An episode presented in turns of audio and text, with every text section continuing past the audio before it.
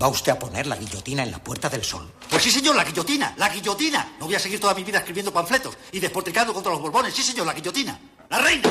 ¡Zas! Guillotina. Los chulos de la reina. ¡Zas! Guillotina. Los chulos del rey. ¡Zas! Guillotina. Los ministros. ¡Zas! Guillotina. Los obispos que los rodean. Guillotina, guillotina, guillotina, guillotina. Todos guillotinados. Sí, señor, la guillotina. ¿Ha terminado usted? Sí, señor. Vamos a comer.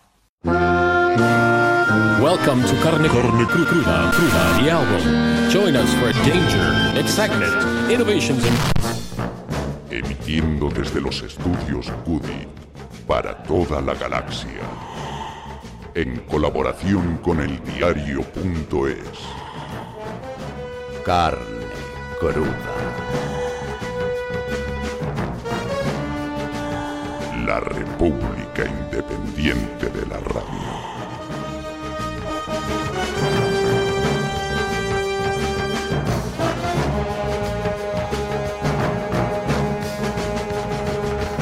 Aunque nos digan que nos quedemos quietos, podemos movernos. Podemos movernos a contracorriente cuando el río nos lleva a un precipicio humano, ético y político. Podemos movernos a favor de las personas y de los derechos humanos, aunque quienes nos legislan quieran detenernos como detienen a la marea de refugiados que golpean como olas en el arrecife europeo.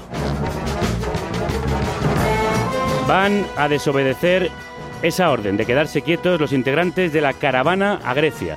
Este sábado 16 de julio partirán desde Barcelona decenas, una decena de autobuses con dirección a Grecia para reivindicar el cumplimiento de los derechos humanos de las personas refugiadas y migrantes y denunciar a los responsables de esta crisis humanitaria en las fronteras europeas y especialmente en las griegas, al mismo tiempo que tratarán de traer a nuestro país algunas de esas personas que se encuentran en el país heleno. Tres días de viaje con paradas en Marsella, Milán, Zagreb, Budapest, Sofía y finalmente Tesalónica. José Massa es uno de los impulsores de la caravana y miembro del colectivo Gasteiz Irequia. Crudas tardes. Hola, buenas tardes. ¿Por qué poner en marcha esta caravana, José? Pues como decías tú anteriormente, ponemos en marcha esta caravana para intentar visibilizar qué es lo que está pasando en la, frontera, en la frontera sur de, esta Europa, ¿no? Queremos decir alto y claro que, todos los derechos son para todas las personas. Y si no, si empezamos a categorizar, a decir eh, los que están a un lado de la frontera tienen derecho a esto, pero a esto no, cuando empezamos a, a hacer esas categorías y a discernir entre privilegiados y no, es cuando estamos poniendo la base para que el fascismo resurja. Entonces queremos decir alto y claro que todos los derechos son para todas las personas. ¿Y quiénes lo queréis decir?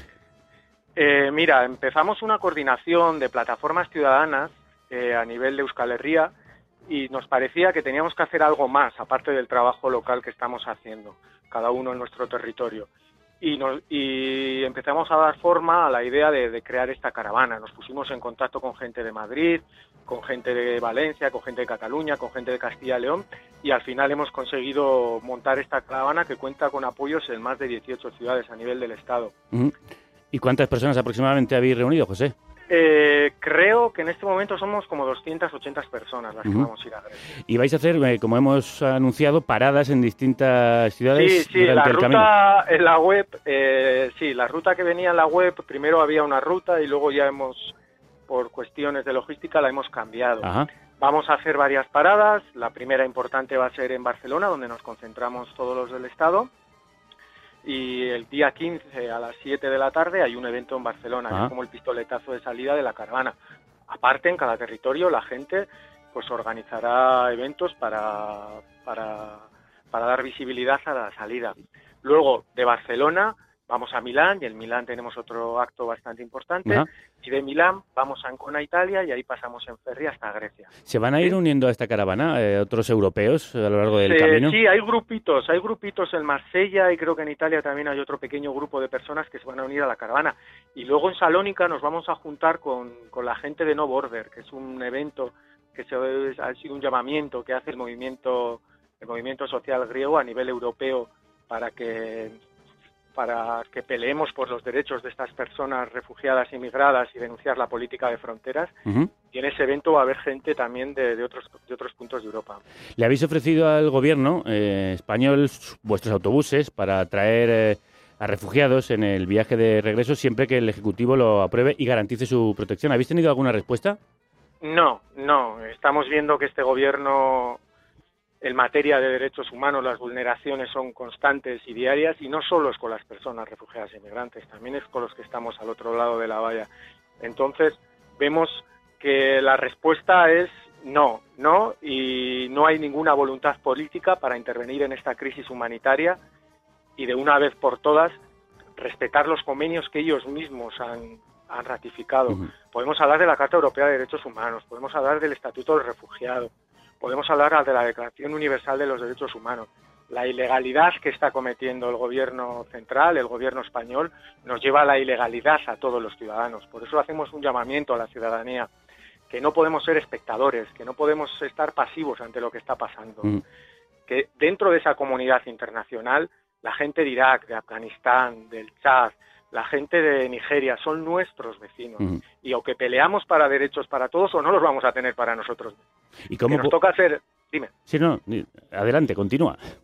eso quería decir, ¿no? Ese concepto de comunidad internacional, ¿no? Y de vecindad, que si un vecino nuestro, el del séptimo, vemos que entran en su casa y la queman, eh, matan a miembros de su familia y les expulsan de esa casa, nadie nos, se nos plantea por la cabeza hablar de cupos, de cifras, de cuánto dinero tardamos, eh, cu- cuánto dinero vale pagar a un fiscal, a un juez para que investigue. Inme- inme- Inmediatamente nos indignamos y decimos y pedimos que se aplique la justicia, ¿no? Para con nuestro vecino del séptimo.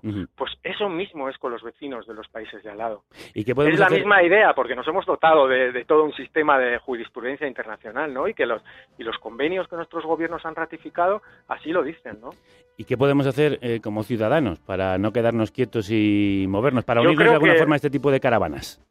Yo creo que la, en, en la, en la página web de la caravana, caravanagrecia.info, en apoyos vienen un montón de plataformas en un montón de ciudades del Estado. Acercarse, ahí hay mails para contactar, decir cómo se puede colaborar, cómo se puede seguir trabajando con la caravana, porque la caravana no es finalista. No, esta coordinación que hemos empezado no queremos que termine con la caravana. Queremos que después de esta caravana vengan otras, otro tipo de iniciativas y que sigamos reivindicando los derechos de las personas migradas y refugiadas. ¿Y creéis que podréis traer algunas de esas personas a nuestro no, país? ahora- sí, eso me parece importante aclararlo. A día de hoy, con este gobierno, es imposible. Sí podemos hacer una denuncia fuerte, sí podemos con esta caravana llamar la atención sobre lo que está sucediendo en Grecia, sí podemos buscar que la prensa nos siga y ser el ojo, la oreja y la boca que diga y, y denuncie lo que está pasando, pero a día de hoy con este gobierno es, es imposible que, que pueda venir nadie. Pues nosotros queremos ser los oídos y también el altavoz de esa caravana a Grecia, caravanagrecia.info, de la que José Massa es uno de los impulsores y miembro del colectivo Gasteiz Irekia. José, muchísimas gracias. A vosotros. Suey, agur. Aur.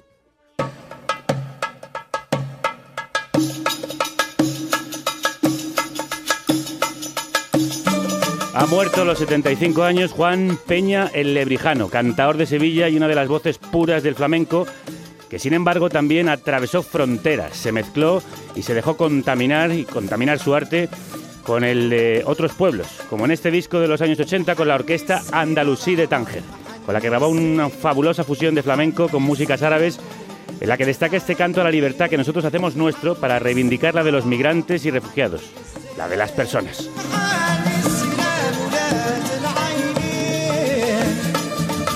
Libres como el mar, como el viento, como el canto, queremos ser y queremos que sea cualquier ser humano, como cantaba el lebrijano, al que hoy despedimos.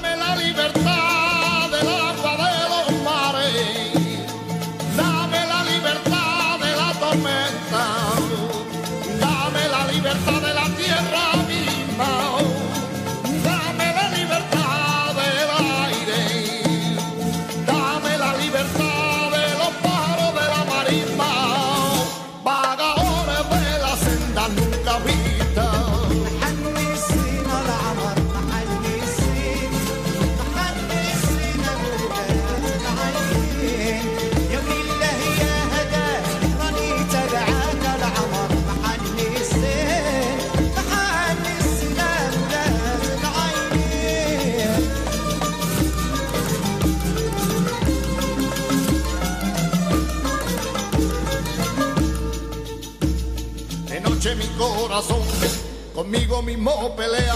Si eso se llama vivir, que venga Dios y lo vea. Al moro me fui a buscarte y en tu casa me metí.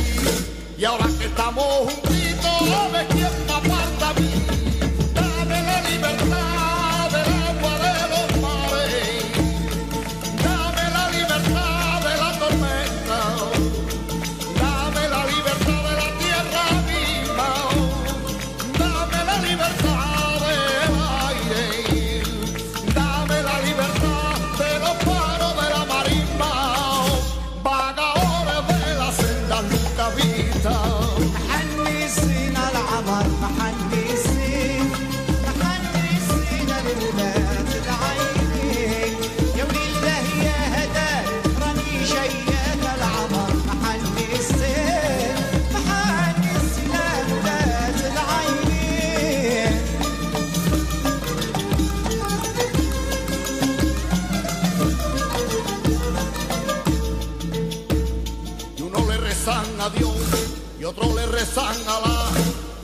Callado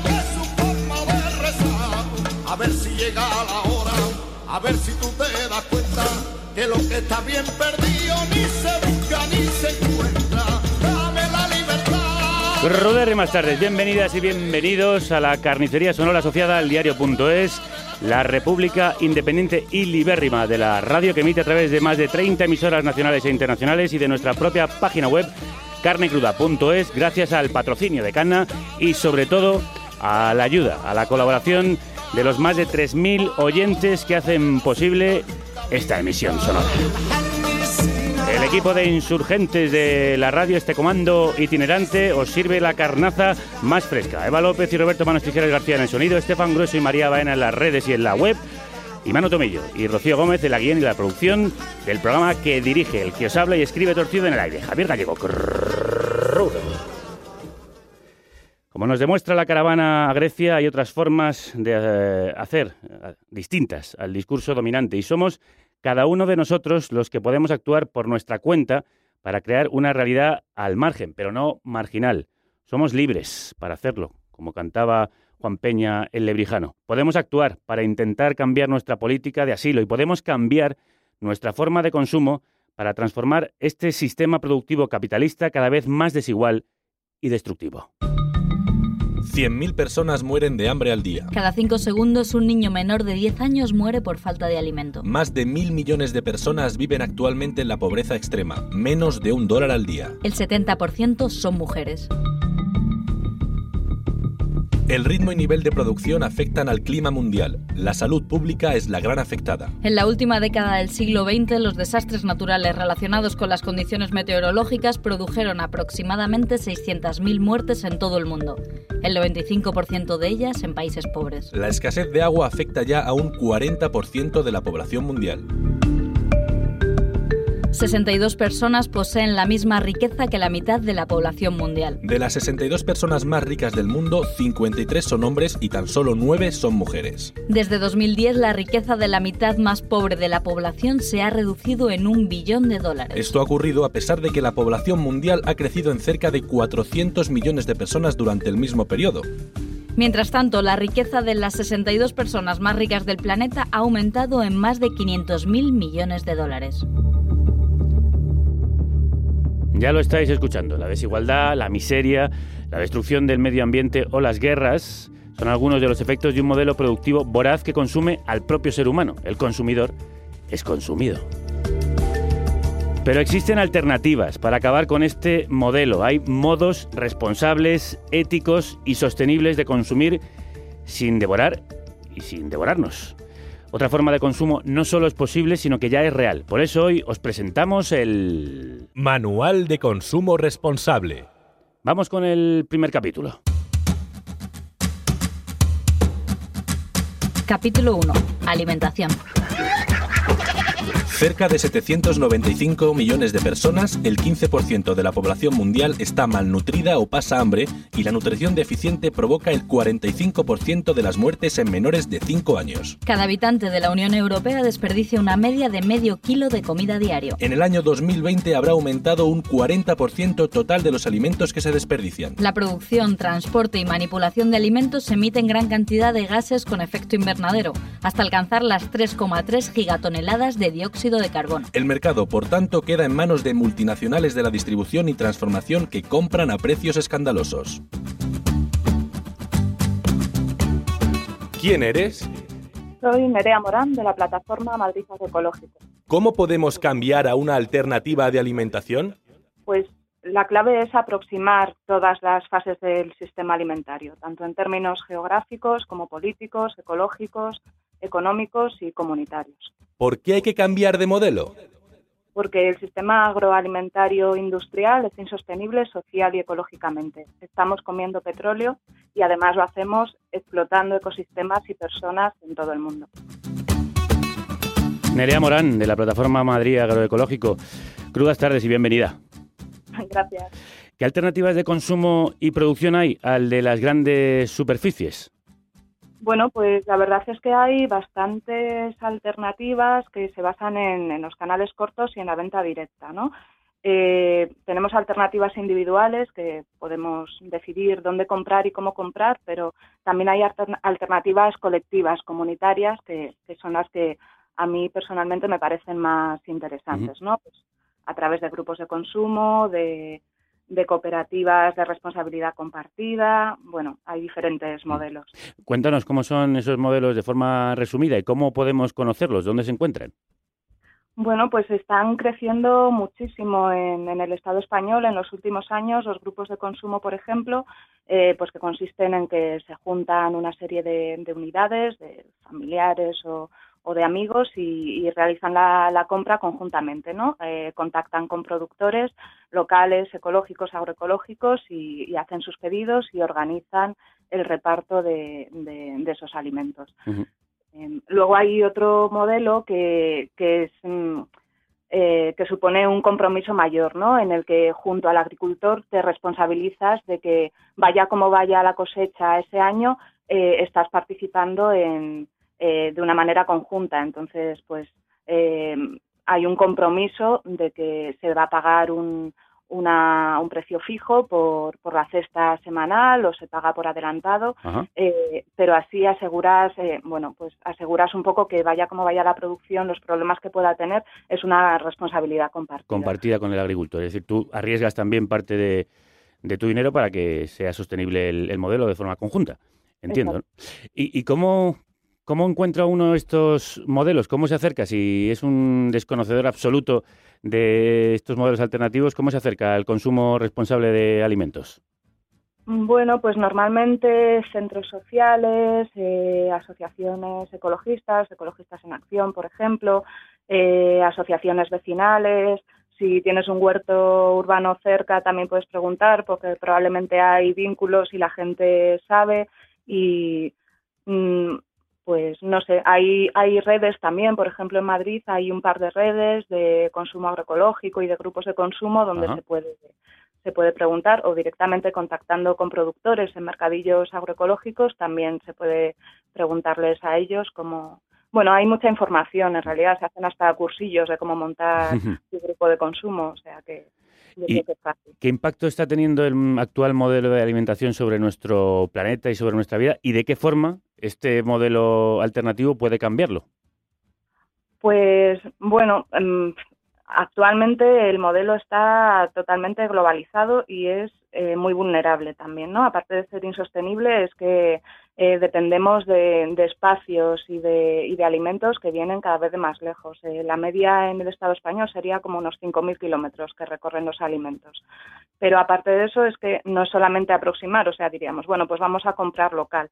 Es que además la producción agroindustrial ya antes de salir de la finca eh, se está consumiendo más energía de la que se produce. El balance energético en, en el consumo es de inviertes para conseguir una kilocaloría hay que invertir siete kilocalorías, lo cual no tiene ningún sentido. Ajá. Aparte de eso, están todas las cuestiones sociales, ¿no? Como eh, la diferencia de precios origen-destino, cuando hay muchos intermediarios, las condiciones de trabajo de las personas que están produciendo los alimentos, incluso aunque sean ecológicos, eso no te asegura que, las condiciones de trabajo sean buenas.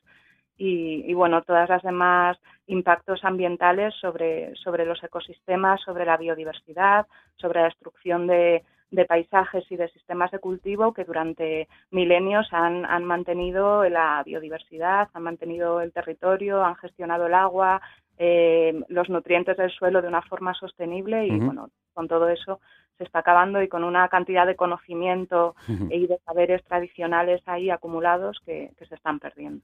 Y con este sistema alternativo de consumo alimentario, ¿podemos cubrir nuestras necesidades, las necesidades de una familia, Nerea? Mm, sí, sí, sí, claro. Eh, hombre, hay que considerar dónde vives y qué es lo que se puede producir de forma sostenible eh, a tu alrededor. Entonces, uh -huh. aparte de consumir local, pues también hay que considerar otras formas de consumo para otros productos que, que no se pueden obtener en proximidad. Eh, mm, bueno, pero eso requiere también pues una responsabilidad y un conocimiento, ¿no? El saber cuáles son los productos de temporada, cuáles son las dietas locales, cuál es la, la gastronomía tradicional que también nos enseña cómo aprovechar y cómo, uh -huh. y cómo consumir y cómo alimentarnos. Pues gracias por acercarnos a ese conocimiento. Nerea Morán, de la plataforma Madrid Agroecológico. Un abrazo fuerte. Ay, bueno, gracias. ¿Querías decir algo más? Te has quedado con ganas, ¿no? sí, sí, sí, es que tenía aquí más alternativas. Y... Pues, di, pues dímelas pronto porque, como sabes, tenemos un manual muy repleto y tenemos que ir pasando a otros compañeros y compañeras, pero te, vale. dejo, te dejo una última intervención. Nada, no, te, no te quedes con las ganas. Sí, sí, sí. Solo quería decir que también hay mercados de productores locales donde te puedes encontrar con, con la gente que está cultivando tus alimentos, hablar con ellos que los mercados municipales, por ejemplo, también tienen la capacidad de, de, acercarnos alimentos de proximidad y ecológicos y que luego los comedores escolares, por ejemplo, son un campo muy importante para luchar porque la alimentación de los niños y niñas sea ecológica, sea saludable, sea de proximidad y que también hay redes y grupos que están presionando para que haya políticas públicas en este sentido. Pues nuevamente, te reitero el agradecimiento por contárnoslo en los micrófonos de carne cruda. Un abrazo fuerte, Nerea. Bien, un abrazo, gracias. Estamos a favor de otros modelos productivos, eh, agrícolas, ganaderos y también, claro, radiofónicos. Hola, futura productora, productor. Hazte productor o productora de carne cruda. Ser el productor de carne cruda para contar lo que nadie cuenta y para hablar con quien nadie escucha. Y si ya lo eres, no os abandones. Lo que os estáis perdiendo, los que no escuchan carne cruda. Él no lo haría. Venga, produce, produce. Vamos ya con el segundo capítulo de nuestro Manual de consumo responsable.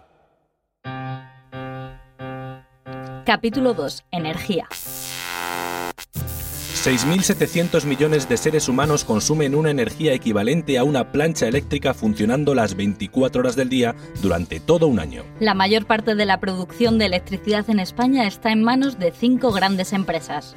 Endesa, Iberdrola, Gas Natural Fenosa, EDP, Antigua Hidroeléctrica del Cantábrico, IEON, Antigua Eléctrica de Viesgo, que se reparten el negocio actuando como un verdadero oligopolio. Según Red Eléctrica de España, las energías limpias aportaron en 2015 el 37,1% de la producción eléctrica total. Durante los últimos 40 años hemos vivido en un mundo de desigualdad energética, en el que primero la disponibilidad y segundo el precio de la energía han variado de forma extrema en diferentes partes del mundo. Y la implicación es clara, desigualdad energética genera desigualdad económica.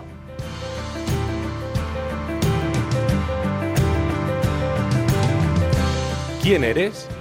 Me llamo Javier García Breva, eh, tengo 20 años de experiencia en los temas energéticos, gestionando fondos europeos, en el Congreso de los Diputados, llevando los temas de energía nuclear y energías renovables. He sido director general del IDAE durante dos años He dirigido empresas de energía solar fotovoltaica y de planeamiento urbano y eficiencia energética y desde hace cuatro años eh, dirijo toda mi actividad en mi página web que es la oficina de Javier García Breva. ¿Cómo podemos cambiar a una alternativa energética?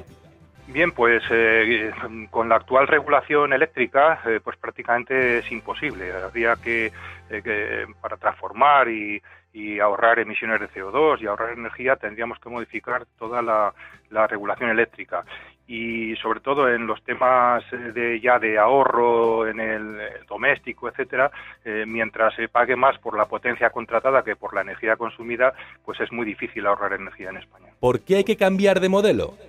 El actual modelo es, insostenible eh, económicamente y, ambientalmente. A medida que se incrementa el, el consumo de combustibles fósiles, sus precios crecen y se incrementa la contaminación atmosférica. Y a medida que crece la demanda de energías renovables, los costes de la energía descienden y se ahorra emisiones de CO2. Javier García Breva, crudas tardes. Buenas tardes, sí. ¿Qué alternativas tenemos al actual e insostenible sistema energético? Bueno, alternativas, eh, tenemos una, una enorme novedad y es que en los últimos años el, eh, las formas de generar y sobre todo las tecnologías de generar energía y gestionar la energía han avanzado rapidísimamente. El año pasado fue el año que más eh, dinero se invirtió y que más inversiones se hicieron en energías renovables en todo el mundo. Y se invierte más en energías renovables el doble que en energías fósiles o energía nuclear. ¿Eso qué quiere decir? Que la tendencia ahora mismo en el mundo es que está cambiando el mix eh, energético. Eh, sin embargo, hemos visto como en España esa tendencia que hay en el mundo, en, en España mm, ha ido, ha sido una tendencia, es una tendencia regresiva. Desde el año 2012 en España se ha paralizado por completo la inversión renovable, con lo cual España está ya a la cola de Europa en inversión renovable, incluso del mundo. Y en eficiencia energética, pues España mm, eh, está actuando con un prejuicio, sobre todo la, la política oficial, y es el prejuicio de que invertir en ahorro de energía es una penalización a la economía española, lo cual es una verdadera barbaridad, pero que está escrita en los documentos oficiales del Ministerio de Industria. Hemos pasado, como decías, casi de la cabeza en la inversión en renovables a, a la cola. ¿Y por qué este cambio en las políticas gubernamentales? Pues por una razón que nunca se dice o se explicita. Sin embargo, en los, en los preámbulos de las leyes que se han aprobado en estos últimos años en, en la mal llamada reforma energética se dice clarísimamente y es garantizar los ingresos del sector eléctrico. Es decir, todas las medidas que se han tomado, eh, lo que han mm, procurado casi como prioridad es la sostenibilidad financiera y económica del sistema eléctrico. ¿Esto qué quiere decir? Pues que, hombre, vamos a garantizar los ingresos que necesitan las eléctricas para gestionar, eh, digamos, rentablemente las grandes centrales térmicas de nucleares, de carbón, de gas, y luego ya haremos el resto. ¿Cómo se consigue eso? Evidentemente limitando o cerrando la competencia que supone pues el, eh, el ahorro de energía, las renovables o el autoconsumo. Siempre se nos dice, Javier, que las renovables son caras y que además estamos pagando como consumidores el- la inversión gubernamental que se hace en estas energías. ¿Es cierto esto? Esto es toda una falacia que además ha desmontado en estos últimos años, lo hemos visto además de todos los años. Eh, desde el año 2013, 2014, 2015 vemos, y, y en el año actual vemos que cuando llueve y hace viento, ¿eh? el precio de la energía baja. Baja al consumidor. Es decir, ¿por qué? Porque cuantas más renovables entran, cuando entran más renovables en el sistema, eh, las renovables abaratan el precio de la energía. ¿Por qué? Porque entran a coste cero. Porque el sol no lo graba Montoro, ni la lluvia, ni el viento eh, lo graba ni Hacienda ni las eléctricas. Con lo cual, porque entran a coste cero? Porque nos lo da la propia naturaleza. Cuando entran muchas, eh, ener- mucha energía o se produce mucha energía con energías renovables, el pool, el mercado mayorista, baja sus precios. Justo lo inverso sucede cuando eh, no llueve o no hace viento, esa energía se sustituye por la energía más cara, que es el gas y el carbón. Y entonces, cuando, eh, por ejemplo, en estos meses ya de verano que no hace viento, pues eh, y llueve y, y escasamente, eh, sube el precio del mercado mayorista porque entra más gas y más carbón, que esto tampoco se dice, son las energías más caras, fundamentalmente porque porque se importan del exterior. El gas hay que pagárselo a Argelia, el carbón se importa de Sudáfrica o de, o de Polonia y mm, esas eh, energías fósiles además dejan un rastro tremendo en el medio ambiente y es que incrementan las emisiones de CO2 y en España en los últimos años pues el, el uso de la energía es responsable de un incremento de las emisiones de más de un 30%, simplemente porque el gas y el carbón son energías que contaminan, que emiten CO2. Decías que el, el sol mm, no se puede no se puede poner un impuesto al sol, pero eh, de hecho en España sí sí se ha hecho. Se ha querido mm, eh, penalizar a aquellas personas que, que querían utilizar la energía solar, que es mm, tan extensa y tan importante en nuestro país, y se ha hecho a través de una medida gubernamental. Sí, lo que, lo que realmente es surrealista es, y difícil de explicar fuera de España es cómo España, teniendo un 35 eh, o 37% de mayor irradiación solar que Alemania o Reino Unido, pues eh, eh, prácticamente ha mm, paralizado por completo la, nueva inversión en energía solar. Y no solo eso, sino que encima pues eh, el- la persona o el consumidor que quiera autoconsumir con la propia energía que genere en su edificio a través de la energía fotovoltaica tiene que hacerse empresario, tiene que pagar tales eh, costes que evidentemente lo, desa- lo desaniman. Sin embargo, yo sí quiero matizar algo porque me parece muy importante. Cuando se imponen esas barreras económicas y administrativas autoconsumo, hay que decir que el autoconsumo no equivale principalmente a renovables o, o- o- o fotovoltaica. El autoconsumo es ahorro de energía, porque la energía que autoconsumimos, porque la generamos en nuestro propio centro de, de consumo, la estamos ahorrando al sistema. Claro. Esto, por ejemplo, en Estados Unidos se entiende muy bien. En Estados Unidos en este momento hay una cifra que se debería de publicitar por todas partes. Y es que en Estados Unidos este año, el 2016, hay un millón, un millón de hogares con energía fotovoltaica, con autoconsumo fotovoltaico y balance neto. Ajá. Y sin embargo, eh, aquí en España pues se ha prohibido porque eh, al significar el autoconsumo ahorro de energía es menos facturación para el sistema eléctrico. Y podemos encontrarnos con la tesis que yo decía al principio, que realmente la reforma energética lo único que ha consistido es vamos a garantizar primero los ingresos del sistema eléctrico para que sean rentables las grandes centrales que contaminan. Y mm, en Estados Unidos el problema eh, es otro. El problema es que las redes no pueden eh, Mm. abastecer eh, con suficiente garantía la demanda de energía Claro. y entonces el, ese ahorro de energía que supone el autoconsumo es un beneficio para las redes, por lo cual las propias eléctricas en Norteamérica o en Estados Unidos están instalando la- el autoconsumo en los hogares. Interesantísimo esto que nos cuentas, Javier, pero volviendo a la práctica de nuestro país y a todas las barreras que tenemos, eh, tengo que preguntar, ¿cómo puede hacer uno para salirse del sistema tradicional y empezar a vivir a través de un sistema alternativo de consumo de energía? Bueno, pues hay que ser muy valiente, hay que, hay que eh, no tener miedo al riesgo y sobre todo pues eh, tener mucha paciencia para enfrentarte pues a las trabas administrativas, a las trabas económicas y a las trabas que te ponen las propias compañías eléctricas. Yo creo, he citado antes una de las barreras que me parecen más, eh, digamos, injustas y es que muchos consumidores lo habrán, lo, hemos visto ya en nuestros recibos de la luz en los últimos años, como eh, pagamos muchas veces más por la energía que tenemos contratada, por la potencia contratada, que por la energía realmente consumida. ¿Eso qué quiere decir? Que mm, ¿para qué vamos a ahorrar?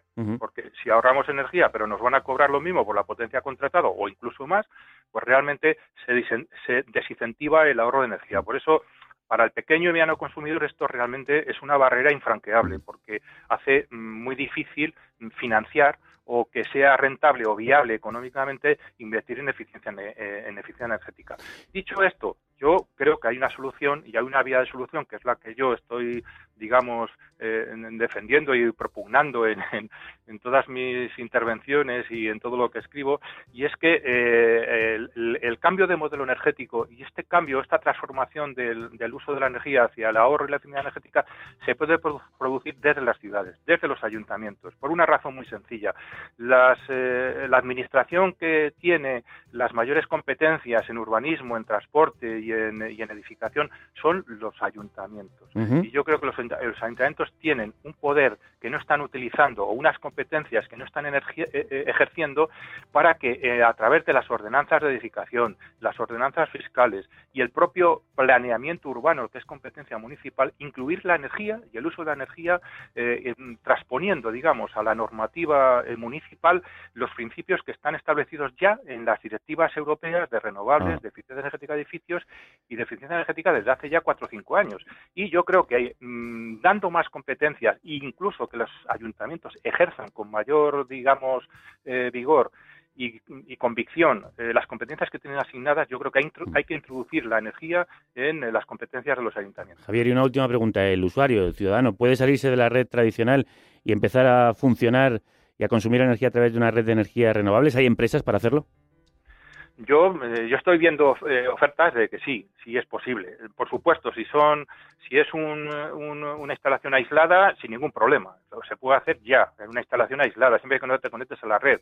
Y luego, a través ya del autoconsumo y de la, y de la fotovoltaica, va a ser cada vez más fácil porque se están desarrollando mucho las tecnologías de almacenamiento. Es decir, una fotovoltaica con o un autoconsumo fotovoltaico con almacenamiento va mm, sí es viable ya en- tecnológicamente en estos momentos. Y el gran cambio tecnológico va a ser cuando a ese complemento de la fotovoltaica y el almacenamiento se, u- se una las baterías del coche eléctrico, con lo cual ahora Ajá. mismo en el edificio, en cualquier edificio podemos se puede montar todo un sistema de gestión energética que eh, a través de la batería del, del coche, el almacenamiento y la energía fotovoltaica, un, un edificio, fíjate que no hablo solo de vivienda, eh, sí. de un edificio en su conjunto puede autoabastecerse eh, de energía. Esto es una noticia que yo he leído el otro día en, en Estados Unidos ya las grandes multinacionales están empezando a utilizar este este concepto. Nissan está no no quiero hacer publicidad de nadie, pero eh, eh, acá he escuchado un anuncio donde ya te ofrecen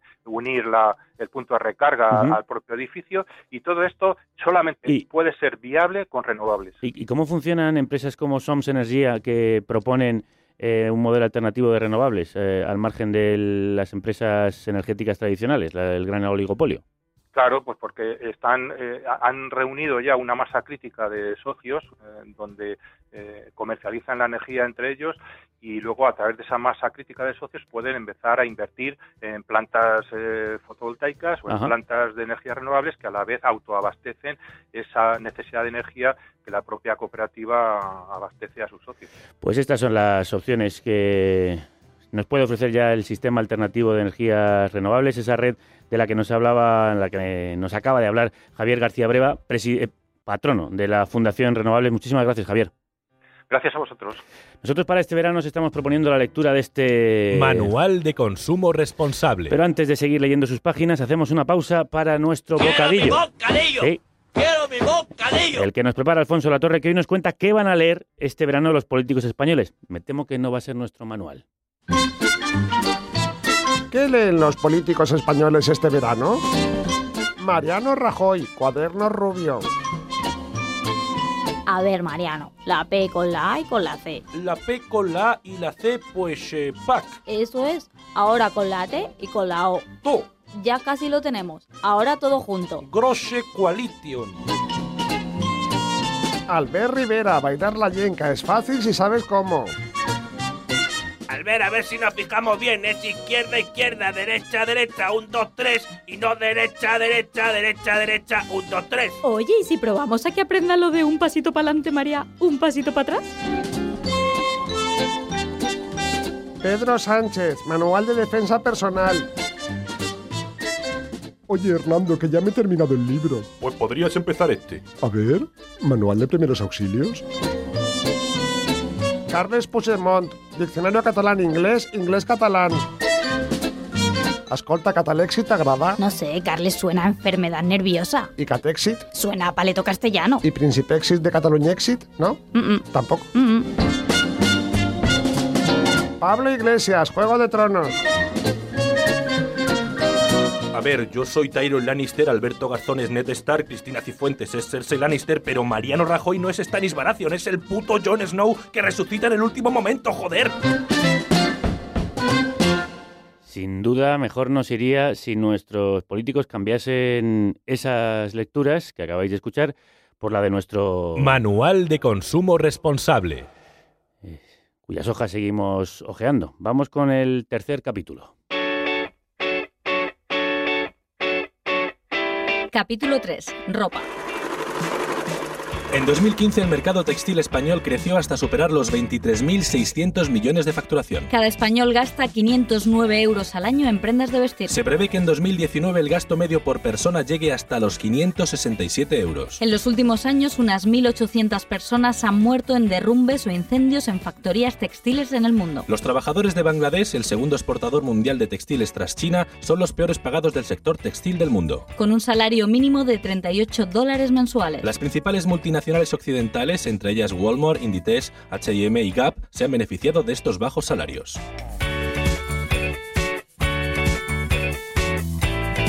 ¿Quién eres? Me llamo Paloma García Soy fundadora del primer espacio de Madrid especializado en moda sostenible y ética de Circular Project Shop. De ahí nació la Asociación de Moda Sostenible de Madrid, eh, de la cual soy presidenta. ¿Cómo podemos cambiar a una alternativa al mundo de la moda?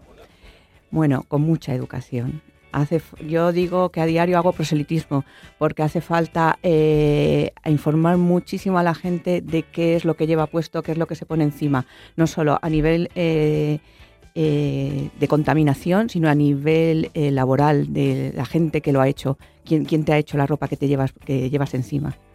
Hay que ¿Por educar. qué hay que cambiar de modelo? Bueno, lo han dicho, ya te lo han dicho varias eh, veces ahora.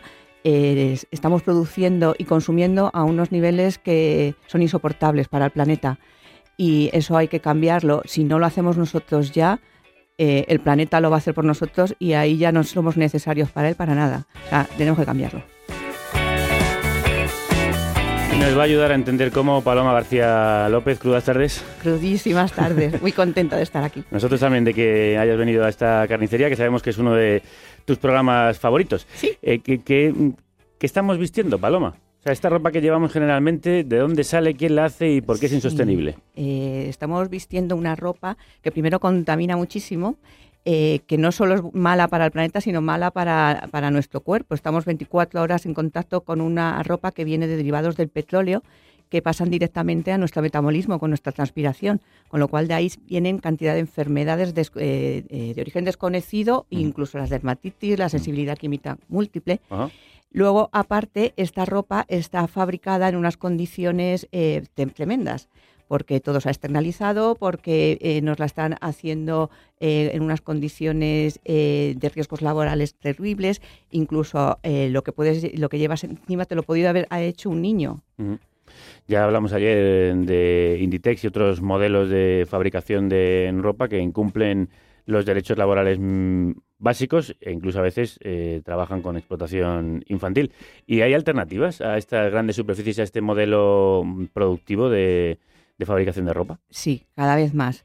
Eh, la moda sostenible es un movimiento que viene hace tiempo, eh, sobre todo desde el norte de Europa, eh, dándose, pero tuvo que pasar algo como el Rana Plaza para que esto tomara un impulso aún mayor. Lo que pasó en el Rana Plaza puso eh, en el foco de mira eh, esta industria. Hay que recordarlo, ayer lo contamos, pero lo volvemos a decir.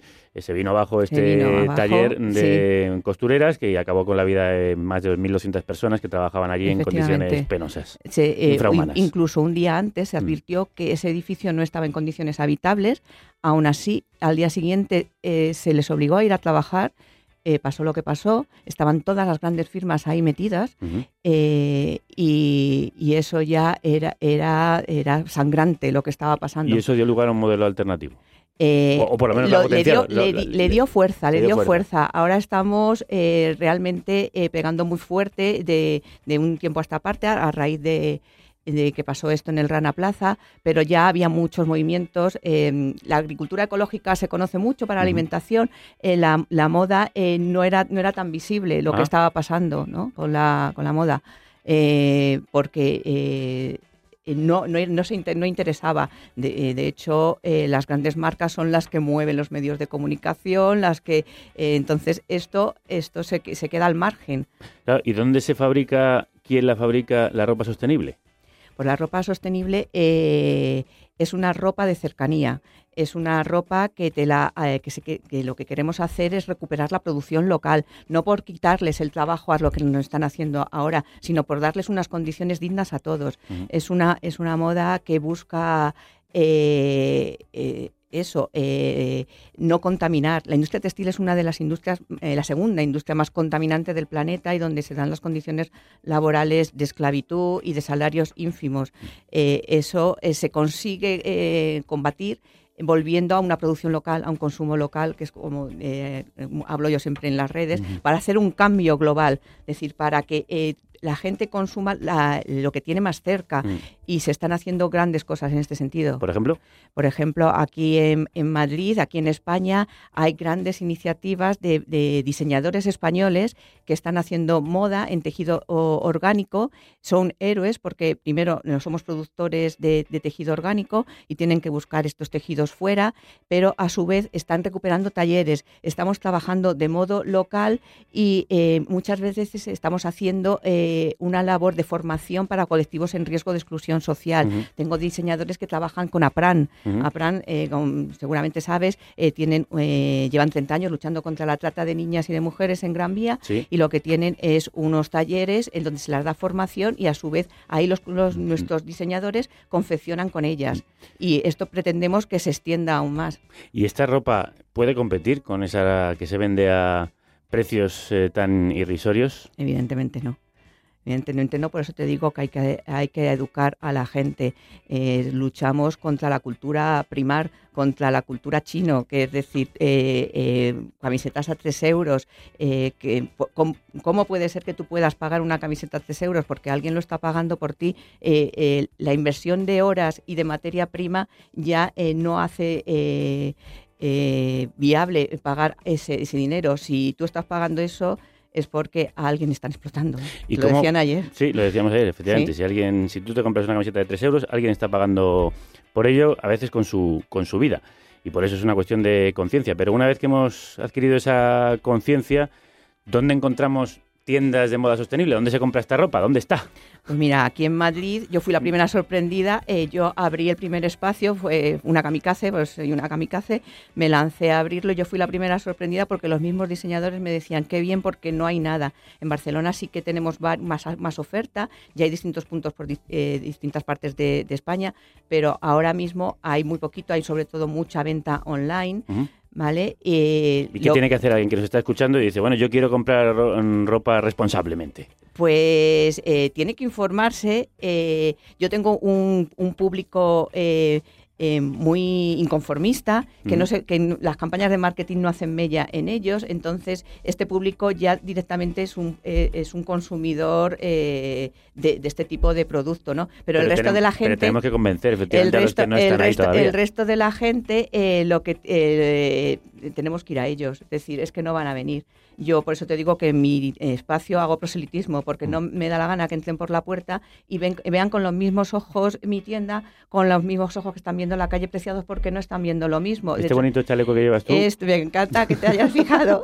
¿Quién me encanta que me hagas esa pregunta. Pues eh, este chaleco que llevo es. Es una eh, preciosidad. de- Podríamos hacer una foto. de la colección. Panetín, vamos por aquí a hacer una foto y la subimos a redes. que está muy Sí. guapa Paloma. Sí, sí, una gran idea. Cuéntame.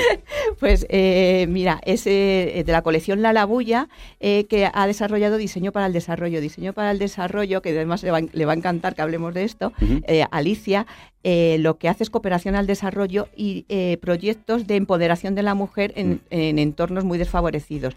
Esta colección nació de mujeres procedentes del maltrato, que fueron ellas las que dieron el paso, está muy mal visto, es la colección y la primera colección de moda ética en Melilla Anda. Está muy mal visto que eh, ellas eh, realmente denuncien esta situación, con lo cual se las excluye socialmente. Mm. Eh, se les ha hecho unos talleres donde ellas tienen un medio de vida porque realmente eh, estaban aisladas. Y este chaleco viene de la colección La Labulla, en la que intervinieron distintos diseñadores españoles y entre ellos Diseño para el Desarrollo. Pues es una preciosidad. Yo que- soy la Labulla. es una preciosidad que ya estamos subiendo a redes. Este chaleco que tiene Paloma García López, impulsora de la Asociación de, y presidenta de la Moda Sostenible de Madrid. Muchísimas gracias. Gracias a ti, Javier. Un placer.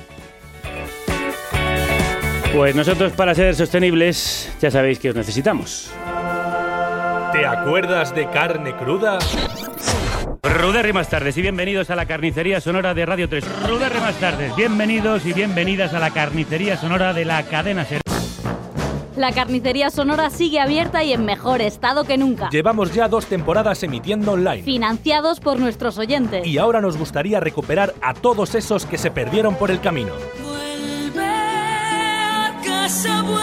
Rescata a un oyente para carne cruda. Cuéntale a todos que seguimos vivos, más críticos, Más incisivos. más crudos que nunca. Que nadie quede sin saber la buena nueva. Idos y difundid la palabra. De fundirla! Carnecruda.es, la República Independiente de la Radio. Nosotros nos hemos independizado del sistema tradicional, convencional de la radio, gracias a vosotros que os habéis convertido en nuestra emisora y seguimos planteando alternativas posibles, factibles, ya en marcha, de dar un paso al lado, eh, que no a la marginalidad de este sistema voraz. Seguimos con nuestro... Manual de consumo responsable. Y vamos con el penúltimo capítulo. Capítulo 4. Banca.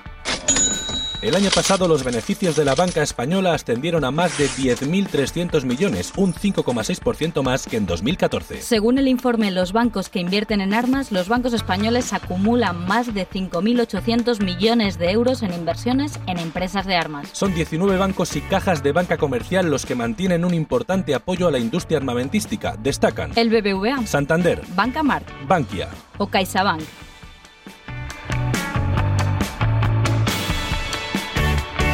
¿Quién eres? Soy Valle Contreras, eh, trabajo en una entidad de banca ética que se llama FIARE Banca Ética. ¿Cómo podemos cambiar a una alternativa en la banca? Pues yo creo que saliendo de nuestra zona de confort, buscando información y si te convence banca ética, pues dándole al clip. ¿Por qué hay que cambiar de modelo? Pues porque yo creo que, que FIARE Banca Ética en, en este caso apoya y apuesta eh, por una economía social y solidaria, que es una alternativa a la economía capitalista y de consumo desmesurado que tenemos hoy en día. Valle Contreras, crudas tardes. Crudas tardes y muchas gracias por invitarnos. Nada, es un placer teneros aquí para hablar de eso que parece un oxímoron, la banca ética. ¿Cómo puede ser ética una banca?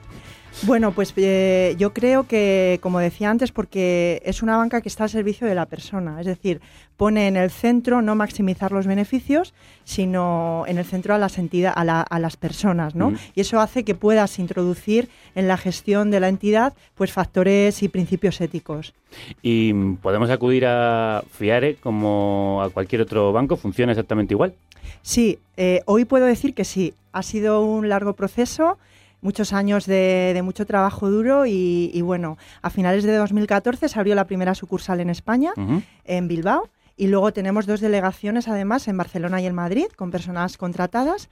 Y, y a día de hoy sí que se puede funcionar prácticamente igual que, en un banco normal, que ofrece servicios de domiciliación bancaria, eh, podemos guardar ahí nuestro dinero. Sí, o sea, se pueden tener todos los productos y servicios, aún todavía tenemos alguna limitación que vamos con el tiempo vamos a ir superando, pero sí, mm, se puede decir que una persona individual puede, puede operar prácticamente la totalidad de sus cosas con, con Fiare y una entidad, eh, una persona jurídica también puede trabajar con nosotros. Y puede estar tranquilo de que ese dinero no se está invirtiendo en industrias armamentísticas o en industrias que violan los derechos humanos. Efectivamente, FIARE eh, solamente financia en cuatro sectores, que son la cooperación internacional y el comercio justo, la inserción social y laboral, el medio ambiente y la agroecología, educación y cultura. O sea, no es que parte de- del, del dinero de los ahorradores vaya ahí, sino que todo está financiado en proyectos de este tipo. Habíamos oído hablar también de triodos, otro de las bancas éticas. ¿Funcionan de manera similar? Es- ¿Está surgiendo un movimiento cada vez más creciente que puede llegar a sustituir o por lo menos ser competitivo con eh, la banca tradicional? Yo creo que, que todavía somos como un granito de arena en, en- o una gota en, en un océano muy grande, ¿no?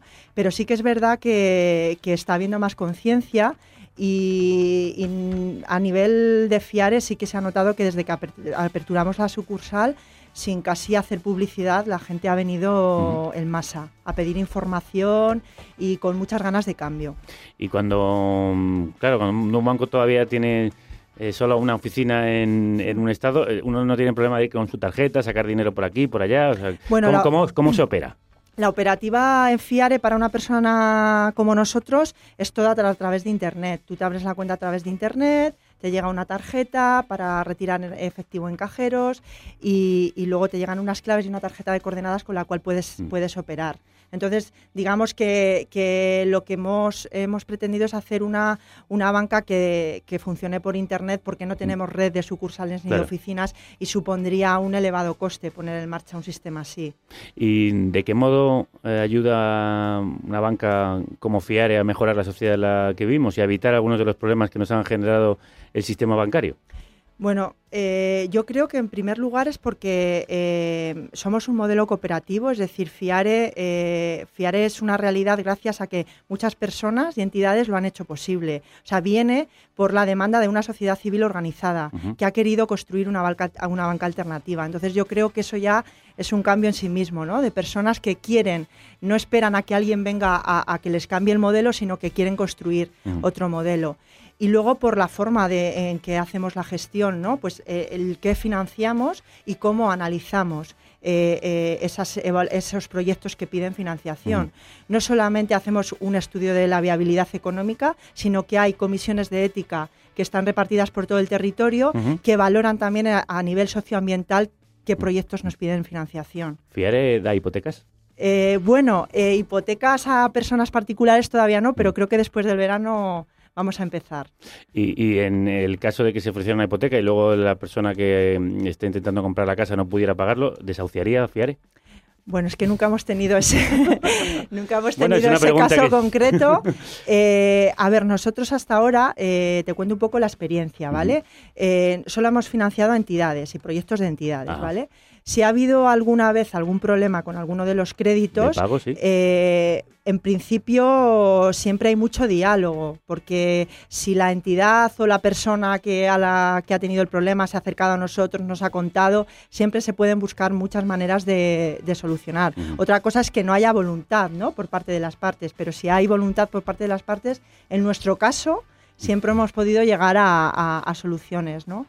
Pues eh, te agradecemos mucho que nos hayas contado este nuevo modelo que ya empieza a ser cada vez más fuerte en, en el Estado español. Valle Contreras es gestora de relaciones eh, de FIARE. Muchísimas gracias. Gracias a vosotros. a vosotros.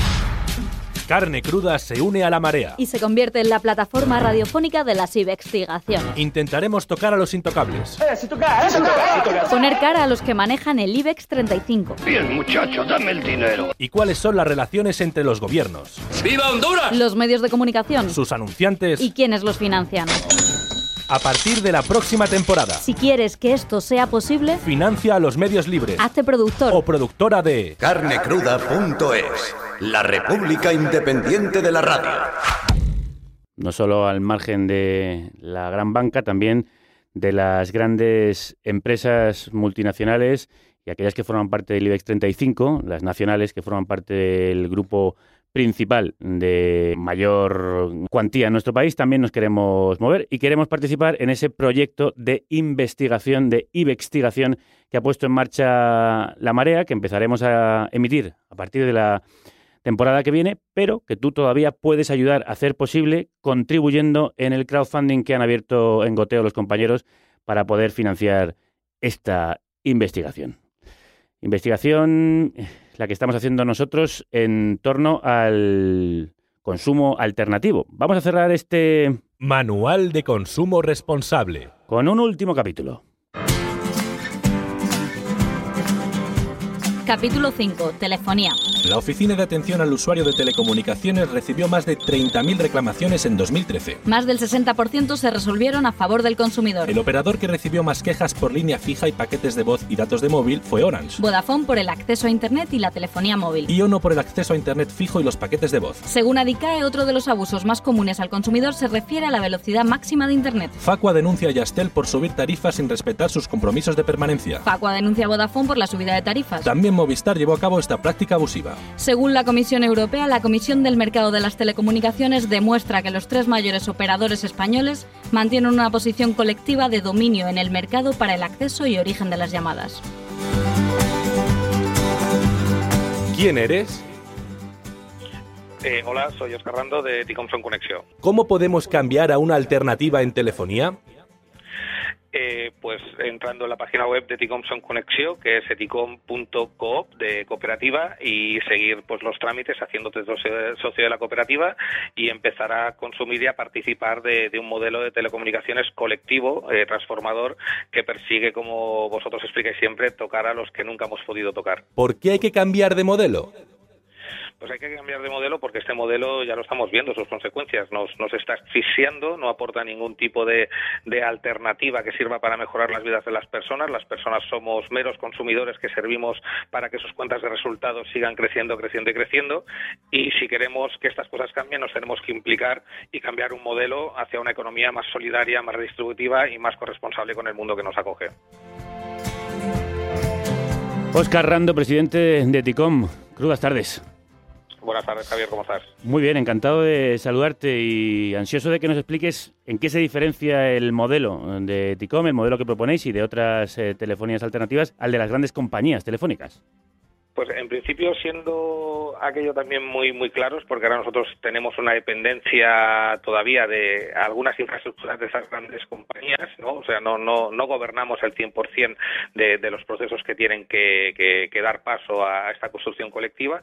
Pues la gran diferenciación, por ejemplo, viene en el hecho de, del trato que se da a las personas, es decir, las personas son socias del proyecto, con lo tanto no hay ningún operador operadora que tiene órdenes de maltratar al personal, sino que al contrario, es decir, tenemos que cuidar a las personas y un primer gran eh, cambio mmm, muy tangible que notan cualquier persona cuando llama aquí a Eticom Somos Conexión uh -huh. es el trato que se da y segundo pues la aplicación de este siempre mal utilizado muchas veces esta idea de la ética, es decir, pues nosotros de, de utilizar la ética no como un elemento para aprendiendo de los errores que comunicabas muy bien de todas estas compañías que hacen un tan mal uso ¿no? de, su, de su condición de operadoras telefónicas, de prestadoras de servicio, de cómo podemos mejorar desde un proyecto colectivo eh, todo, todo este servicio. ¿no? Entonces, en este sentido, yo creo que el, gran cambio sustancial es el modelo de construcción colectiva, ¿no? el modelo participativo, el modelo de atención y de centralidad en torno a la persona consumidora, a la persona socia y, sobre todo, pues la, la apuesta por el cambio de modelo económico a través de la prestación de un servicio.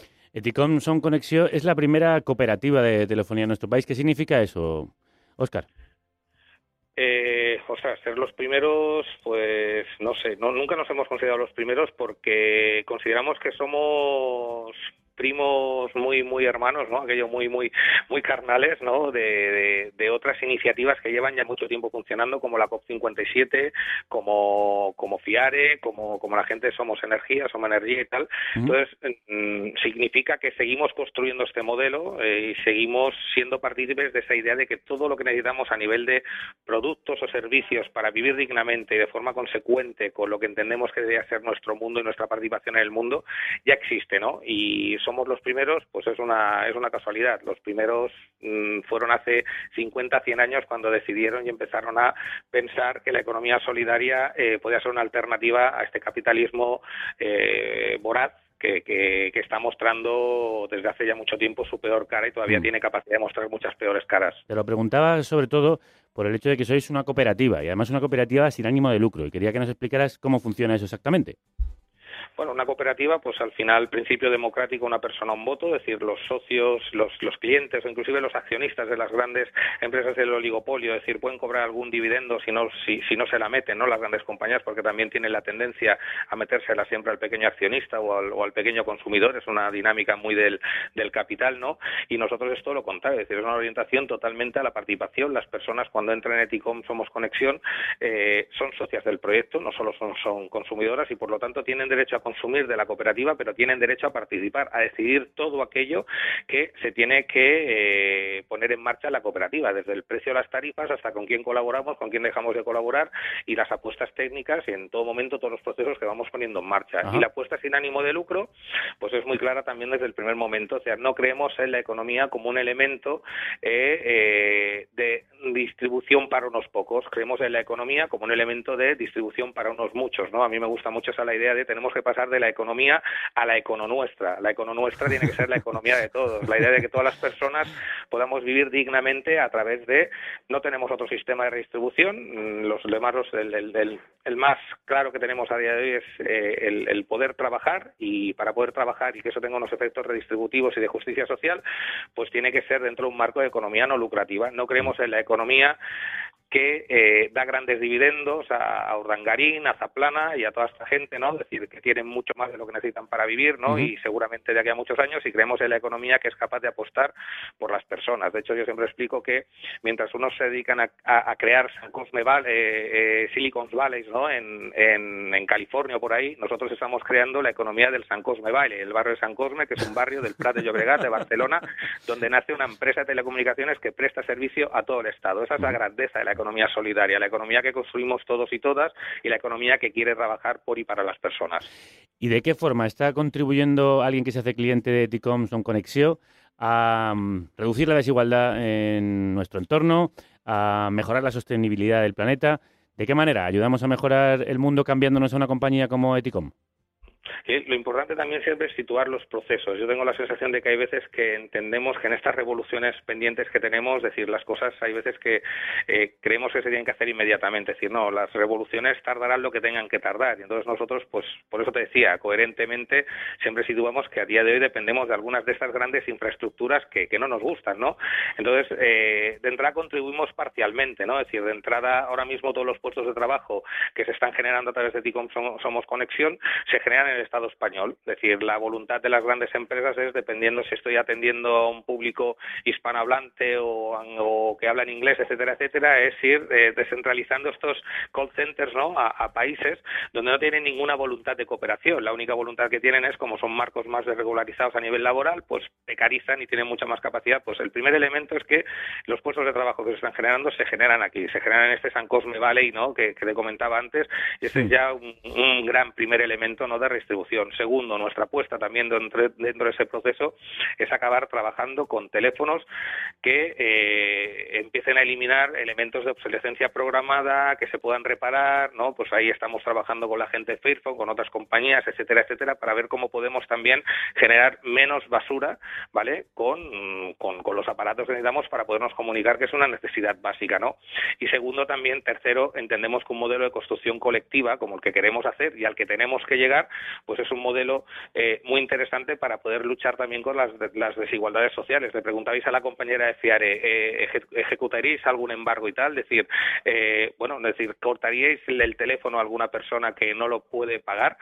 Pues nosotros queremos trabajar para que cuando una persona no pueda pagar su teléfono, es decir, porque no puede realmente, porque está sin trabajo y en una, situación temporal en su vida, comunitariamente podamos dar respuesta a esa situación. Es decir, actualmente el acceso a las telecomunicaciones es, es algo vital para encontrar trabajo, para poder estudiar. Entonces, no, no queremos que los niños de nuestros barrios, ¿no? los niños de nuestras ciudades, tengan menos oportunidades porque no tienen ese acceso. Y ahí es donde Eticom Son Conexión, Eticom Somos Conexión, tiene que ser capaz de construir una alternativa comunitaria que dé respuesta a esas necesidades también. Óscar Rando, presidente de Eticom Somos Conexión, eh, gracias por ofrecernos esas respuestas aquí en, en Carne Cruda. Me ha encantado esto de pasar de la economía a la economía nuestra. Pues genial. Eh, muchas felicidades a vosotros por el trabajo que hacéis y por, por tener un programa tan cañero y que, que está dando, como decís, dándole ahí a, a los que nunca nos hemos atrevido a tocar. Bueno, pues eh, nos, nos agradecemos también el, el cumplido y también haber podido hablar contigo por teléfono. un abrazo fuerte, Óscar. Ha- Habéis llamado a Ticom. Un abrazo fuerte. Gracias, un abrazo, Javier. Chao, chao. Chao.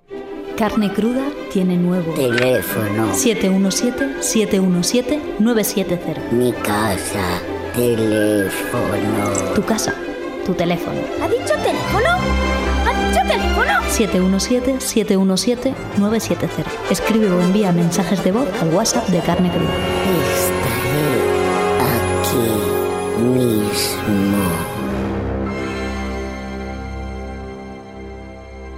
Aquí estaremos esperando tus mensajes, los estaremos esperando con ansiedad para el programa de mañana, el último de esta segunda temporada contigo, en el que queremos contarte, eh, proponerte planes de verano y queremos que tú también nos los propongas a nosotros y al resto de compañeros y compañeras de la audiencia. Así que escríbenos ahí contándonos planazos, tanto lecturas como películas, como viajes, para este verano, a punto ya de terminar en esta República Independiente de la Radio.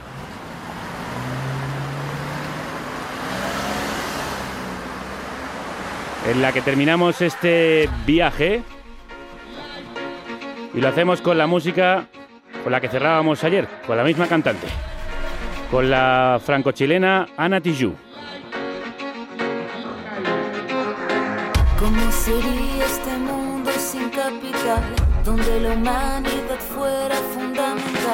Donde todos fuéramos iguales, universal, sin patrones ni amos, ni el nuevo orden mundial.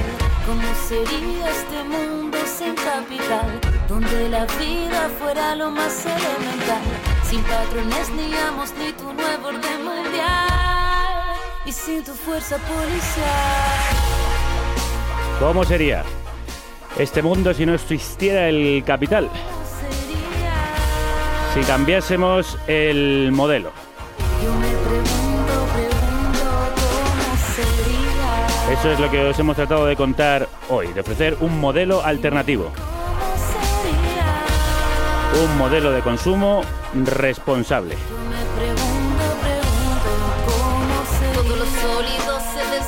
En el aire, toda materia se deshace en un solo instante, todo lo devora, todo se desploma, se cae a pedazos como el imperio de Roma, no hay forma alguna de tener equilibrio, si la balanza ha caído y no se ha sostenido, a quien no trabaja para la maquinaria, para quien no procede, no produce o no paga, pasa en la calle y pasa en tu casa, sobrepasa todo, pero todo se rebalsa. Y pasa sin desprecio, destruye con el miedo quien se levanta y lo apunta con el dedo.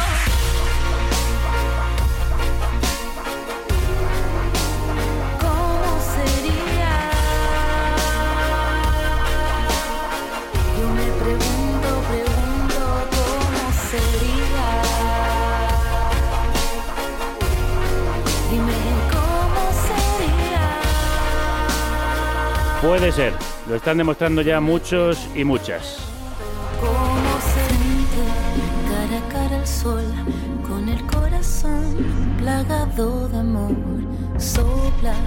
Un viento fugaz como una señal de este ideal. Nada ni nadie podrá quitar este palpitar para impulsar. Nadie nos podrá borrar este gran soñar, este fuego que llevamos a